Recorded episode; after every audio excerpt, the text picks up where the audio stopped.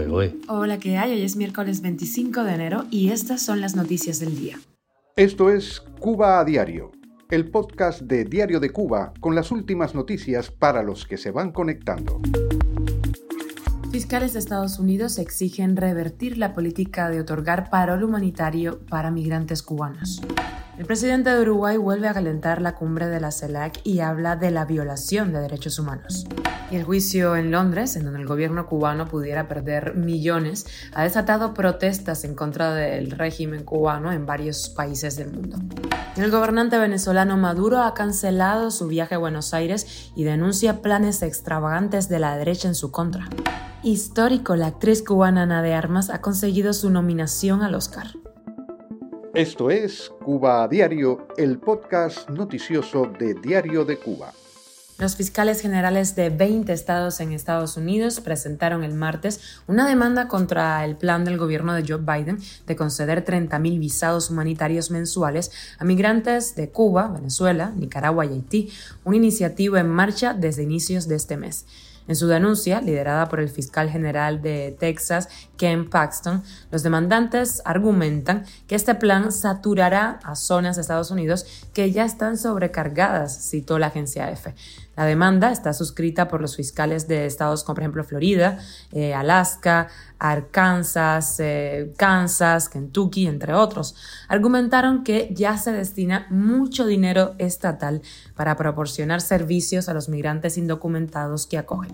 Y el presidente de Uruguay, Luis Lacalle Pou, vuelve a calentar la cumbre de la CELAC. Escuchemos parte de su discurso. Bueno, claramente hay países acá, y ya fue dicho, que no respetan ni la democracia, ni las instituciones, ni los derechos humanos. De nuevo, no tengamos una visión hemipléjica de la defensa de la democracia, de los derechos humanos y las instituciones según el perfil ideológico. Y, entiéndase esto con una visión positiva de la integración. Otro batacazo para el gobierno cubano después de que en la pasada cumbre de la Comunidad de Estados Latinoamericanos y Caribeños en el año 2021 protagonizara un altercado con Miguel Díaz Canel, el presidente chileno Gabriel Boric, por su parte, vuelve a señalar a Venezuela y Nicaragua, criticó también a la mandataria peruana Dina Boluarte por la represión a las protestas que ya dejaron 50 muertos en el país, pero se le olvidó mencionar a Cuba en su lista de regaños. Por su parte, el presidente de Colombia, Gustavo Petro, dijo que en América Latina no tiene que haber un solo preso político. Cuba a diario.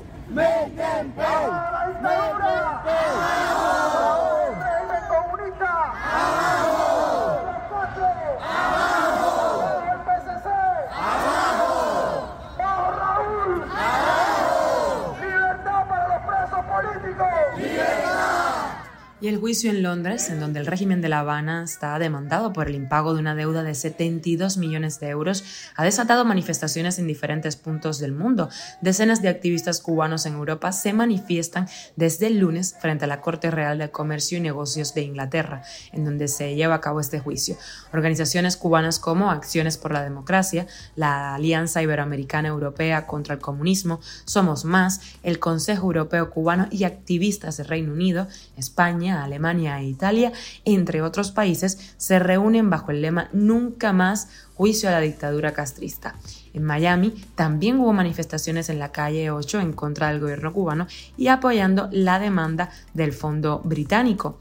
También se movilizaron frente a la embajada del régimen en Madrid y Montevideo.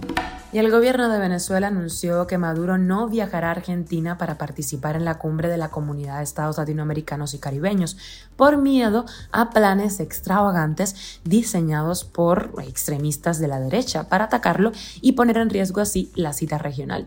Es un discurso que para muchos se asemeja al usado por la dictadura cubana en décadas atrás, cuando aún estaba vivo Fidel Castro.